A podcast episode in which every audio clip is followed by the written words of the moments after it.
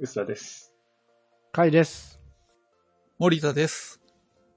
今回ですね、えーフリーランスライターで活躍されている森田さんにゲストで来ていただいて、いろいろ雑談をしたいと思います。森田さん、自己紹介簡単にお願いしていいですか？あ、はい、えー、森田修一と申します。どうぞよろしくお願いいたします。えー、インプレスに、に、2001年ぐらいですかね。アルバイトというか契約社員的に入って、その時にブロードバンド落ちという媒体を担当させていただきまして、ブロードバンドとか動画配信とか、そういったことに関していろいろ取材をしてまいりました。編集部はすぐ離れたんですけれども、まあ、その後フリーランスとして、まあ、いろいろ、それこそお声掛けいただいて、えーそれで取材をしてきて、えーまあ、気づいたらライター生活20年ぐらいになってます。で、最近はもう本当に動画配信とか、あとは、えー法人系の話もすごく多くなってます。マーケティングオートメーションとか、えーステップメールがどうだとか、オウンドメディアがどうだとかっていう話の、まあ、取材とかも結構聞くようになって、もう本当に、あのー専門性があまりない分、あの、もう何でもやるよという、えー気持ちでやっているライターですね。だからもう、3D プリンターも過去にはやりましたし、仮想通貨についても書きましたし。すごい。な。もう本当に何でも、詳しくは語れないんですが、あ、入り口はこんな感じだったよね、みたいなのを話せるような感じでやっておりますので、ぜひ、えーよろしくお願いいたします。あの、この番組をお聞きの皆さんも何かあれば、よろしくお願いいたします。結構あれですよね、前提知識がいるやつですよね、NFT とかね。うんそうです。ね。まあ、NFT って本当に今、うん、媒体的には、あ媒体情報的にはいろいろ出てきてるところなので、正直僕はまだ疎いですけど、まあでもやっぱりこう、IT ってね、あの、すべてが全て独立してるわけじゃなくて、やっぱりちょっとずつだけ連携してるって感じがすごくあるので、あの、ま、全く勉強しておかないと大変だったとかっていう話にもならないので、それはそれで楽しいですね。あの、PC ウォッチの超絶マニアック CPU コア解説とかされるところ、ちんぷんかんぷんですけど、まあでも、うんうんうんぼ僕はもうとにかく広く浅くで何でもやってますね。だから本当に今 NFT とかも勉強しないといけないなというふうに思ってるところですね。あの、先ほど名前がたブロードバンドウォッチっていうのは僕も在籍してたことがあって、ね当時は森田さん先輩だったんですけど、これなんでこのま森田さんをゲストにお呼びしたかというと、前に SNS でブロードバンドってなんか懐かしいよねみたいな 話がちょっと盛り上がったので、ちょっとブロードバンド話したいなと思ってきたんですけど、僕のライターのきっかけでもあるし、まあ、あの、ブロードバンドっていう言葉こそ使ってないですけど、もう本当に、まあ今まで繋がってるっちゃ繋がってるので、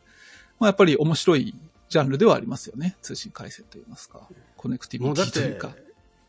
この数年とか、ブロードバンドなんて言わないですよね。言わないです言葉としてね。2010年以降は言わないんじゃないですか、あ、もうそんなに ?10 年ぐらい言ってないか。言ってないと思いますそんなもんですよね。うんスマートフォン以降は死後だもんな。うん、言ってないと思いますね。流行語大賞確かの10決かなんか入ってるはずですよね。なってたんでしたっけ確かね、2003年とか4年とかだったかな。あの、流行語大賞にブロードバンドが選ばれて、確か孫さんが、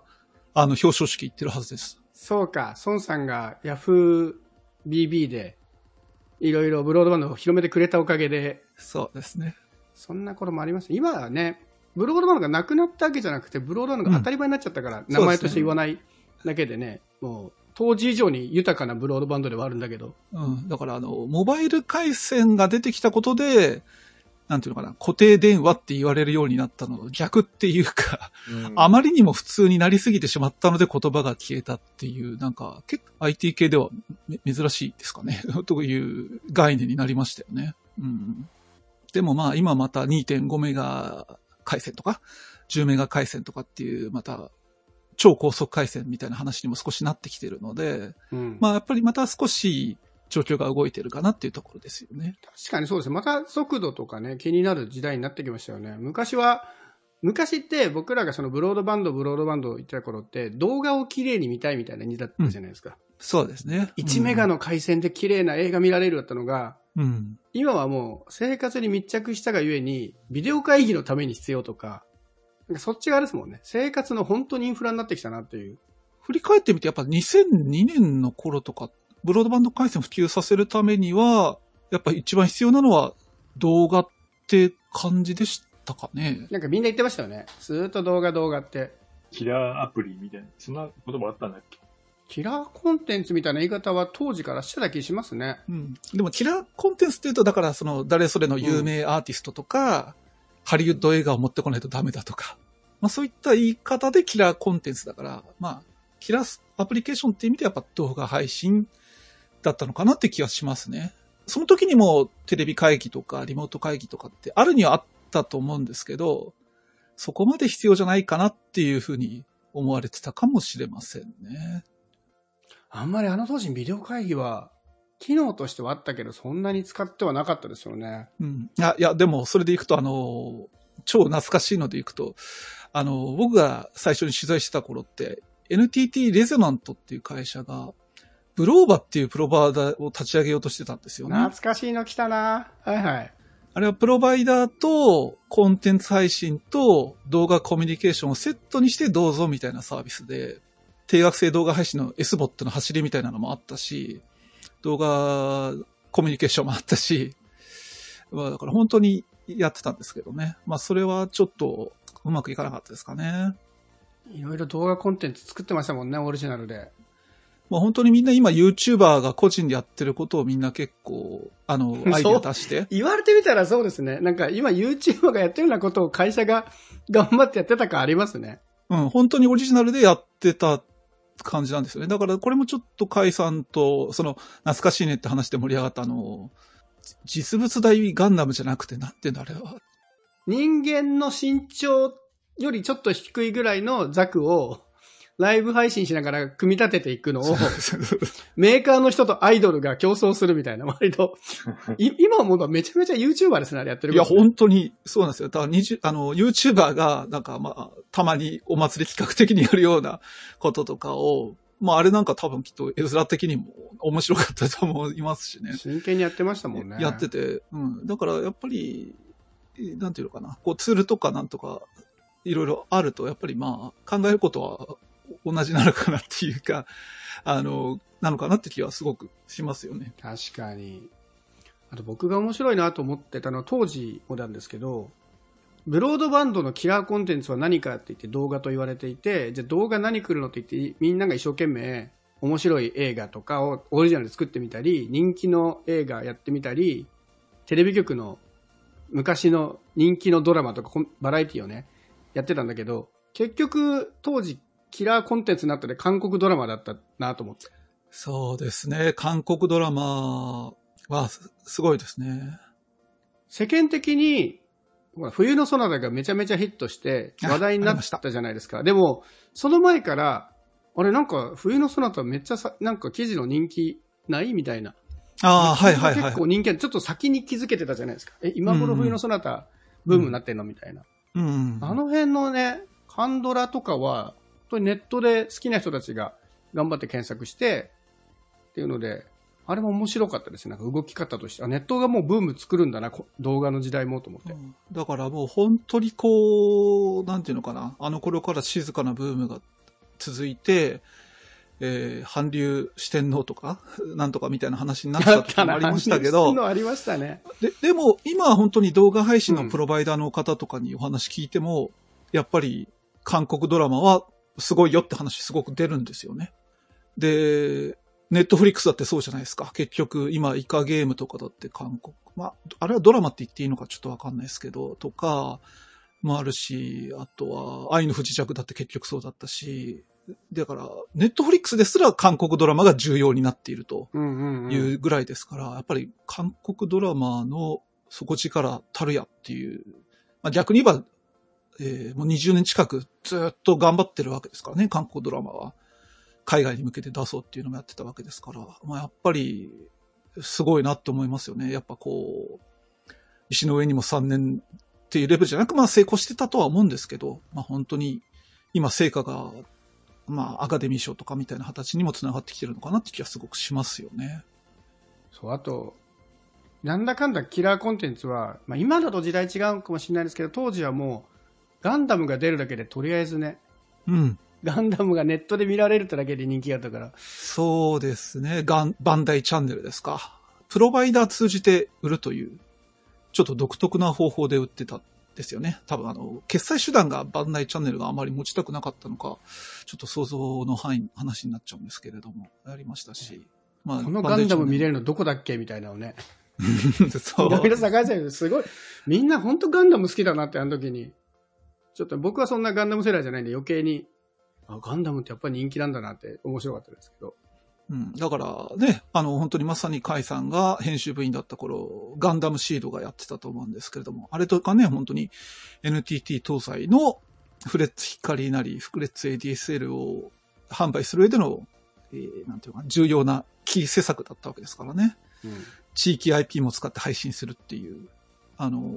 見逃し的なことをもう、あの段階でやってたわけですからね。あれって、あの、県域で見れる県を、こそうです IP モで制御するとか、うんすごい、やってましたね。うん。あれ、あの、すげえ意味、意味がない、今となっては意味のないっていうか、うん。え、今とはなっては？もう本当に TVer でね、もう長崎だろうが北海道だろうか、テレビバンバン見れる状況を見るって考えると恐ろしいですけど、でも、すよねうん、当時の、あの、コンテンツホルダーを説得するには、あれしかなかったと。テレビの流通というかね、あのーこのテレビ網の関係上、どの県にはみたいなのがちょっとあったりとかでしたよね、確かに。そうですね。もう、だから、うんもう本当におっかなびっくりでやってたって感じですからね。一応、これはインターネットではないみたいな言い訳ありましたもんね。NTT の回線であって、インターネットではないんですみたいな。うん。あくまでも、その NTT 東西の回線サービスを使ってる人だけしか見れない、まあ、ラン限定配信みたいな感じなんですかね。まあ、そういう感じでしたよね。ね、あの、不正コピーとかもね、だからできないみたいなので、頑張って、一件一件回ってくれたおかげで今、こんだけね、動画見れるようになってると思うんですけど、あの頃は本当に、その海賊版対策っていうのもすごい、こう、重要な、ね、キーワードで、えーこれもちょっと、えー事前の打ち合わせで少し言ったんですけど、まあ、Windows リアルプレイヤーがどうだとか、あ、ごめんなさい、Windows メディアプレイヤーがどうだとか、リアルプレイヤーがどうだとか、みたいな話をすごくしてて、まあ、それが、フラッシュに置き換わって、もフラッシュ使えりゃいいじゃんってなってたのが、今じゃフラッシュが廃止になっているという、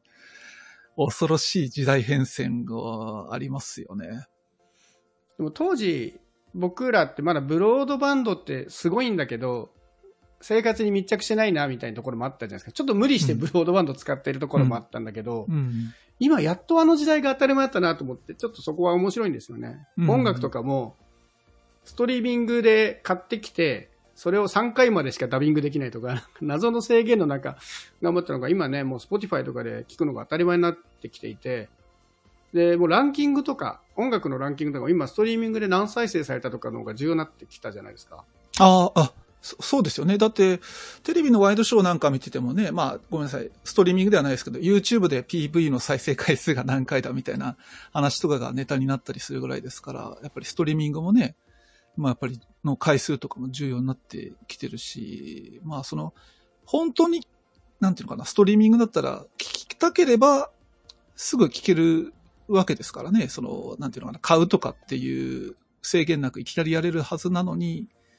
それでも聞かれてないんだったらやっぱり人気ないってことだろうし、まあそれで聞かれるんだったら真の意味で実力のある歌だなって表現、あの、周りの人が認知されて受け入れられるっていうのも、ね、当然あると思うので、まあ、やっぱりこう、指標の意味もちょっと変わってきてると思うので、そこも面白いと思いますよね。ね、でもあの頃頑張ってブロードバンド追っかけた僕が今タイムスリープしてきたらちょっと感動して泣いてしまうんじゃないかってぐらい。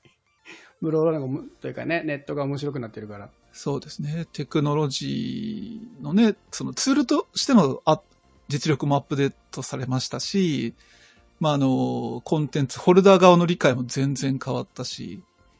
だからまあ、それで言うとね、まあ動画配信の絡みとかで言うと、今じゃテレビデバイスで直接、まあネットフリックス見れるとかっていうのも当たり前になりましたけど、まあ2002年3年じゃとても考えられなかったですよね。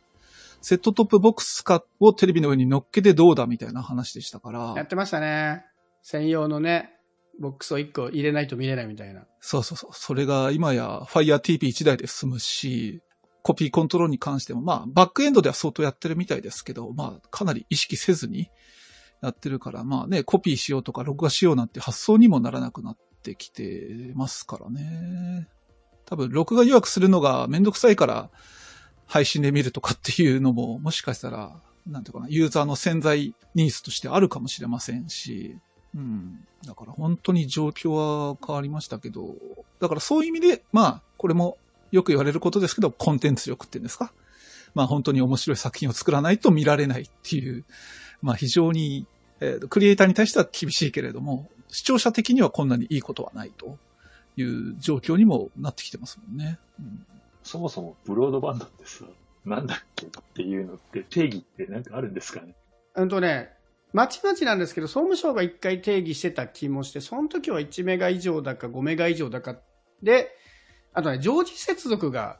条件だった気がしますね。当時の条件としては、なんだろう。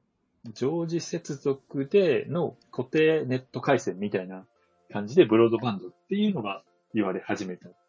のが、その20年近く前っていうことですよね。もう20年だもんな。すそう。ですねまあ。今2003年ぐらいの話してますからね。うん、そうだよね。だからブロードバンドの対義語は、ナローバンドでいいんでしたっけ？ナローバンドで言ってましたね。ちょっと面白いなと思うのが、一回ブロードバンドが当たり前になったんですけど、そこからもうみんな Wi-Fi でいいじゃんみたいなそうですね。方向に行って、実際にはね、家に光回線とかがあって、それを Wi-Fi にする場合もあるんだけど、最近だと、ね、5G の基地局とかで、もう家の中にも Wi-Fi そのまま置いちゃえみたいな。回線自体は携帯電話の回線で、あの UQ とかよくやってましたけど、みたいな流れがホームルーターっていうんですかね。うん、ホームルーターみたいなやつ。で、その後またコロナ禍で、まあ、さっきの話繰り返しですけど、ビデオ会議とか増えた結果、やっぱりみんな固定回線がいいよねっていうので、ね。揺り戻しが来ててね、まさかですよね。もう固定なんてね、誰も使ってないかと思いきや、意外に少なくとも自宅で仕事する人には、今なんか NURO っていいんでしょみたいな。あ、そういう。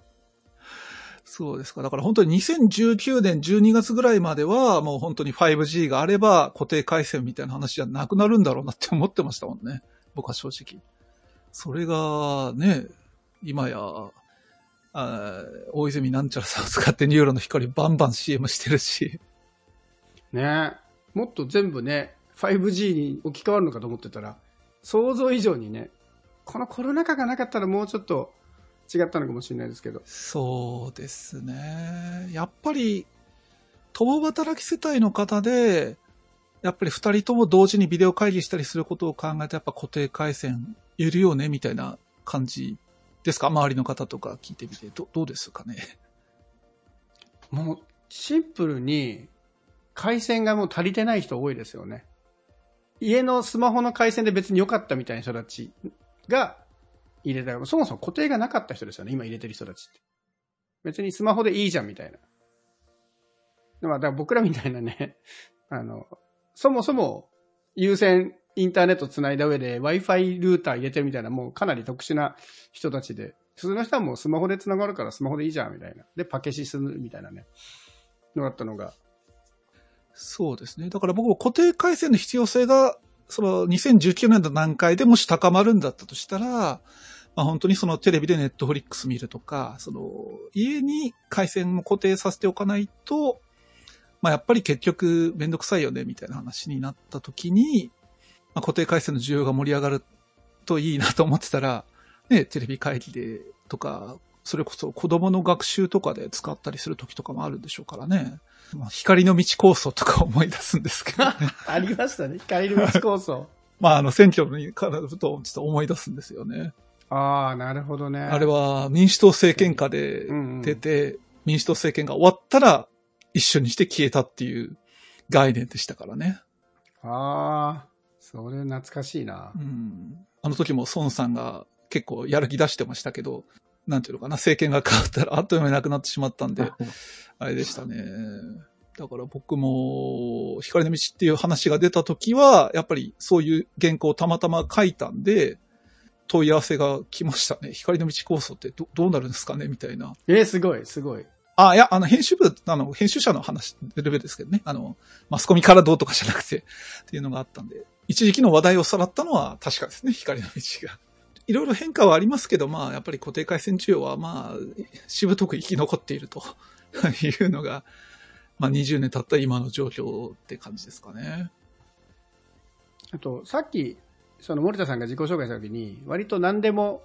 嫌みたいなとこあったっていう、今やってる仕事が、ええいろんなもはいのを浅く広くみたいな。ブロードバンドもそういうとこありましたよね。そもそもブロードバンドって何にでも使えるから、そうそうそうそう。インターネッットつながって音楽も聴けるし、映画も見れるし、ゲームもできるしみたいなので、割とブロードバンド追っかけると、いろんなこと全部知らなきゃいけないみたいなね。だから本当に今思いましたけど、本当に今で言う 5G なんでしょうね。そうですね。あのそううん 5G って何でもあると便利になるよみたいなの、超低遅延でどうだかこうだみたいな話ありますけど、でもそれが多分2002年3年の段階ではブロードバンドだったんでしょうね。スマートフォンという概念ともちょっと違うかな。あくまでも回線ベースの話なので、そうですね。こう、モバイルになったブロードバンドが 5G っていうか、そういう考え方をすることはできるかもしれませんね。そうですよね。でナローバンドみたいな話で言うと、もう今じゃ考えられないけど、昔はね、パソコンに PHS のカードを挿して、128kbps わ早いとか言ってたのが、今はね、使いすぎると 128kb でしか通信できませんよってこう、遅い代名詞になっちゃってるから。うん。でも本当にあの 128kbps は、あれもまあ要するにモバイルで常時接続を作るみたいな考え方だったから、まあやっぱり、あの、なんていうのかな、エエポックメイキングというか、まあ非常に革新的なサービスだったとは思うんですけど、あれですかね、スマートフォンにあってこうプッシュって概念が出てきたから、なんかこう疑似常時接続みたいな状況になって、えー、なんていうかな、技術必要要件みたいなのが変わった。なんか本当にリアル問題としてこう、ずっとセッション貼っておかなくても、あの、呼び出しがリアルタイムに行われれば、プッシュで代替できるからいいんじゃね？みたいな方向になって、だからそういう意味でもスマートフォンは結構流れを変えたのかもしれませんね。まあそうです。スマートフォン自体が、なんかブロードバンドがないと成立しない機器ですもんね。まあその前からあったんだけど、そのスマートフォンと呼ばれるものは、今みたいにやっぱ iPhone とか Android みたいに出てきて、ずっとつながっているからこそいろいろできるようになったから、まあそういう意味では当時から面白いものを追っかけられてたんだなと、ちょっとね、あの、そう思い出話をしてしまいつつありますけども。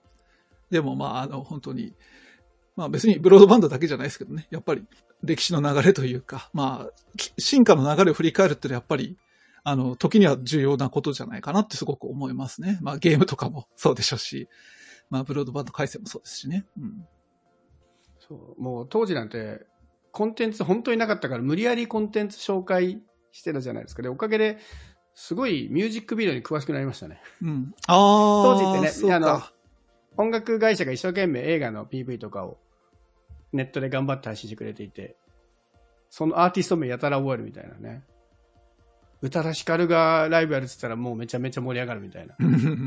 だってあと、対策映画の予告編が出ましたよっていうのを一つの記事にした記憶ありますね。そうですよね。予告編片っ端から記事してたよな。うん。地獄の目視録のリメイク、リメイクっていうか、リマスターみたいなのやるとか、そういうのとかも記事にした記憶ありますよね。だから、予告編。それが今じゃね 本編見れるんですからね。それこそ YouTuber の動画を見ようとしたときに、あの、なんていうのかな、プリロール動画っていうんですか、プリロール広告っていうのかな、再生前に入ったりしますからね。すごいなっていうふうに思いますよ。全然違いますから。一方で、あの頃頑張ってた動画やってること YouTuber だっていうのも 面白いな。うん、そう、まあでも本当そうですよね。であの頃、声優ウェーブっていう番組があったんですよ。た多分それこそさっき言ったガンダムのプラモデルの企画の会社と同じだったと思うんですけど、あれでも結構粘って、あの、地道に作ってたんですよね。で、それがね、2020年だったら今、ゴールデンタイムで声優出てない番組ないんじゃないですかっていうぐらい今声優出てますから、あの卵っていうかなんか、だから、プロデューサーが同じだったりするんじゃないかなって、ちょっと邪推してたりもするんですけどね、最近は。あのね、そうですね、当時も声優コンテンツで結構人気だったのが、もう今完全にメインストリームのコンテンツ。になってますもんね。もうライブとかもすごいし。まあ、本当に変わってきたなっっていう感じはしますよね。まあ、だから、まあ、声優側も、あの、なんていうのかな。あの、体制が整ってきたからっていうのもあるんでしょうけれども。うん。ブロードバンド歴史家的に振り返れば、やっぱり、卵は、あの、2000年代前半にあったな、という感じですね。だから、まあ、2000年代前半にあって、こう、うまく、なんていうのかな、跳ねなかったコンテンツを今復活させると、もしかしたらまた注目を集めたり、うん、するかもしれない。今こそね、ザックの組み立てとかやったら、いや、本当に。YouTuber 的にね。あ、それは面白いな。うん。だから本当にあの、ね、ブロードバンドウォッチなんて、あの、ちょっと面倒ですけど、過去記事全部見れますから、つぶさに見ていくとなんか本当に、こう、いいアイディアがあるかもしれませんよ。面白い、それ。あの、ブロードバンドウォッチとか、もうインターネットウォッチとか、まあ僕が携わってる番手は、本当に多分、大変ですけど、全部の記事載ってるはずですので、やっぱりこう、歴史研究的な意味でも、ああ、懐かしいなって思う意味でも、まあ、たまにはちょっと見てあげるといいんじゃないかなと、常日頃思ってます。はい。僕も動画配信ビジネス報告書っていうのをここ、毎年やらせてもらってるんですけれど、まあ、そこを、あの、書くときにも、あの、すごく参考になってますね。はい。あの、図書館行くよりいいかも。あの、オーラルヒストリー的で。確かに、うん。動画配信が始まってからの話って多分、